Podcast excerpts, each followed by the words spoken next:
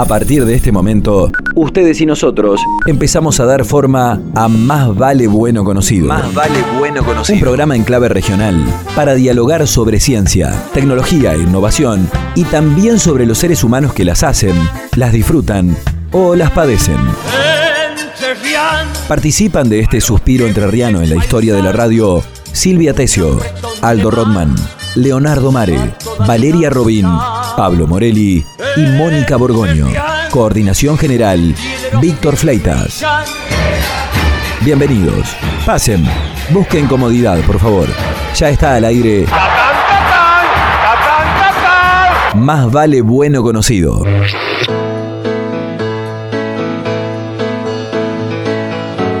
Cuando no recordamos lo que nos pasa, nos puede suceder la misma cosa. Mismas cosas que nos marginan, nos matan la memoria, nos queman las ideas, nos quitan las palabras. Ah, si la historia la escriben los que ganan, eso quiere decir que hay otra historia, la verdadera historia. Quien quiera oír,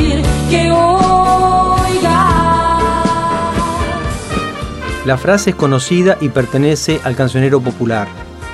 Si a la historia la escriben los que ganan, eso quiere decir que hay otra historia, la verdadera historia.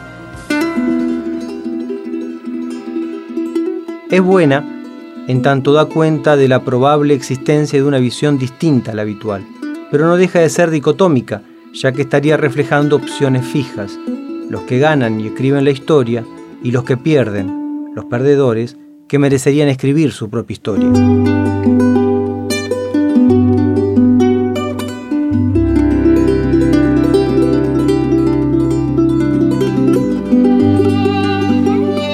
Sin embargo, hay otra noción de historia, aquella que se escribe en plural y reconoce la posibilidad de que los sujetos o los colectivos que ellos conforman tengan una perspectiva diferente de los mismos acontecimientos. Así, se habilitarían diversos registros de un evento o proceso, lo que naturalmente enriquecería la perspectiva y estaría en mejores condiciones de reflejar una polifonía de interpretaciones.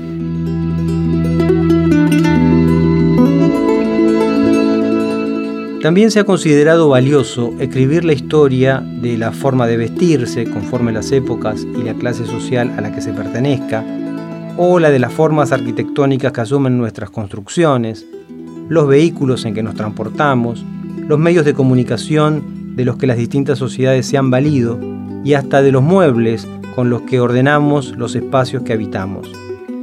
Todos estos objetos, de alguna forma, estarían dando cuenta de un tiempo, una forma de entender el mundo y el lugar del ser humano. Pero por otro lado, hay microhistorias o historias personales que pueden tener un enorme valor para quienes las portan, aunque no estén llamadas a condensar procesos generales, ni siquiera comunitarios o locales. Sin dudas, hay un fuerte aporte aquí del psicoanálisis, que nos ha enseñado que lo relevante a veces es el modo en que asumimos lo que ocurre, no simplemente lo que objetivamente ocurre. Si lo pensamos detenidamente, veremos que nuestra memoria está repleta de momentos, situaciones, experiencias que han dejado marcas indelebles en la sensibilidad, aunque no hayan existido para nadie más que para nosotros. La relación con los padres, los vínculos de lo real con las expectativas que nos supimos forjar, los maltratos sufridos o los impulsos emocionales recibidos sobre la necesidad y conveniencia de escuchar estas voces y escucharnos, versa el programa de hoy. Todo está escondido en la memoria, arma de la vida y de la historia. La memoria apunta hasta matar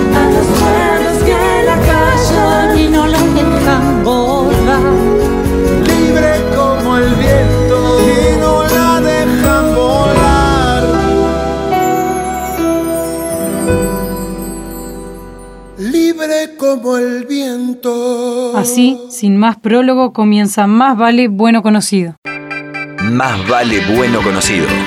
El simple gesto de escuchar nos vuelve más humanos. Nos vuelve más humanos. Nos ayuda a ponernos en otros lugares y desde allí, corridos medio metro de nuestros prejuicios, también podemos pensar lo que somos y hacemos.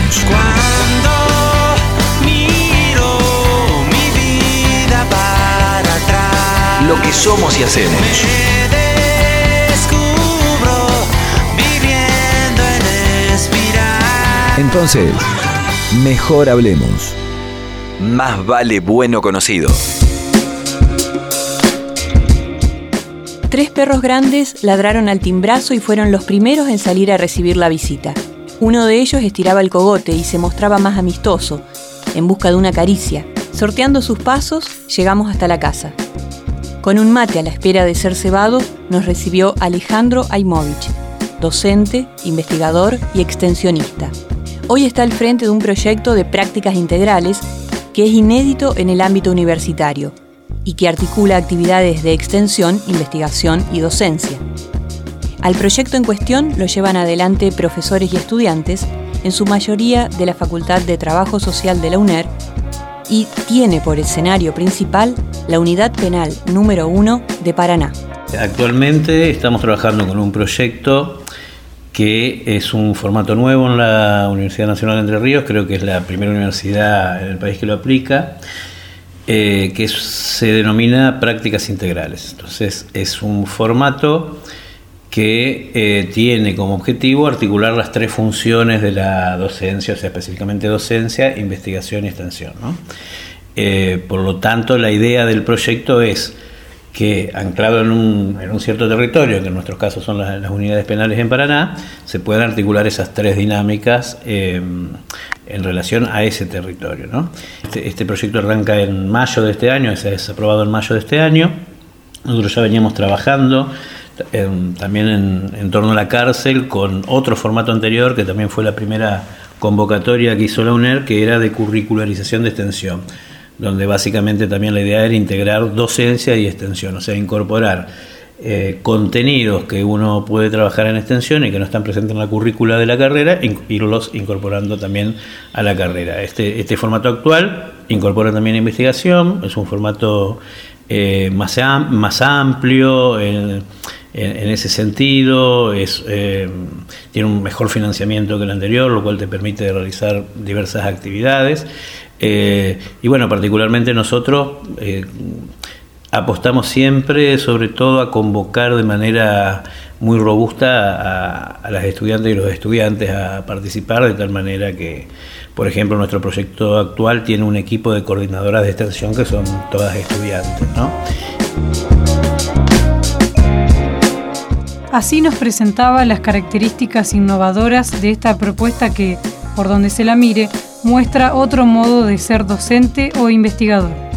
Empezó a andar el mate amargo y con él la charla junto a Alejandro Aimovich. ¿Qué es lo que hacen? ¿De qué hablan? ¿Por qué decidieron acercarse a quienes están privados de su libertad? Quisimos saber y para eso están las preguntas. Lo que nosotros hemos planteado es una perspectiva que tiene que ver fundamentalmente con, en, términos más concretos de investigación, con la historia oral y las historias de vida de quienes están privados de libertad y de su entorno, sus familiares y demás. ¿no?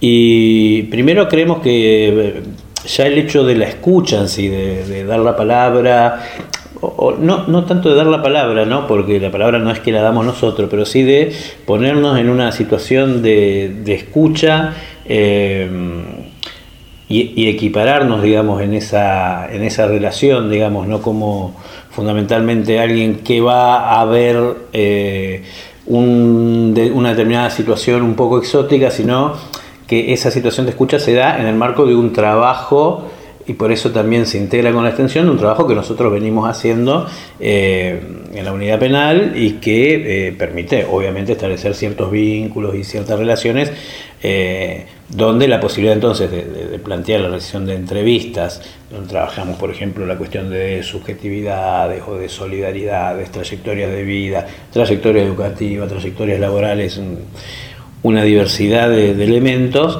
eh, ya no, no- nos ubica en, en otro lugar, digamos, no en el lugar del, de- digamos, como diría algún antropólogo, ¿no? El antropólogo curioso que cae como un paracaídas, sino que, bueno, es a partir de, eh, digamos, un intento, obviamente, de construir un, un espacio de comunicación, un espacio de trabajo que nos da fundamentalmente la posibilidad a partir de la extensión y que a partir de, ese, de ese espacio tenemos una me- mejores posibilidades para la realización de, de las entrevistas. Y apostamos a construir un banco de datos, lo que llama un banco de datos de historia de vida, que podamos socializar con el resto de la comunidad, no solo académica, digamos, sino eh, con la comunidad en, términos generales, porque entendemos que mucho de, también mucho de lo que suele hablarse desde el sentido común acerca de la cárcel y acerca del encierro, eh, se pone en crisis cuando uno puede tener la posibilidad de acercarse de una manera más seria, más consistente a esos escenarios de, de privación de libertad, ¿no?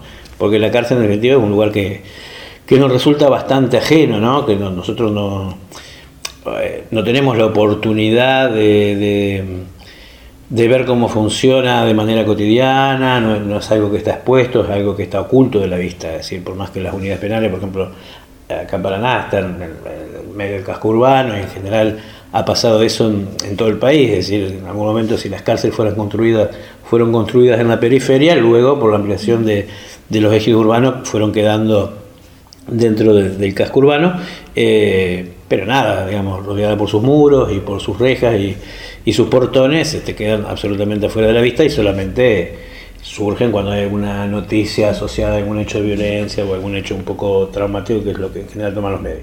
Alejandro Aimovich, docente, investigador y extensionista. Tus aportes, opiniones y sugerencias pueden llegar por varias vías. A nuestro muro de Facebook, Más Vale Bueno Conocido, o por correo electrónico a másvaleradio.gmail.com.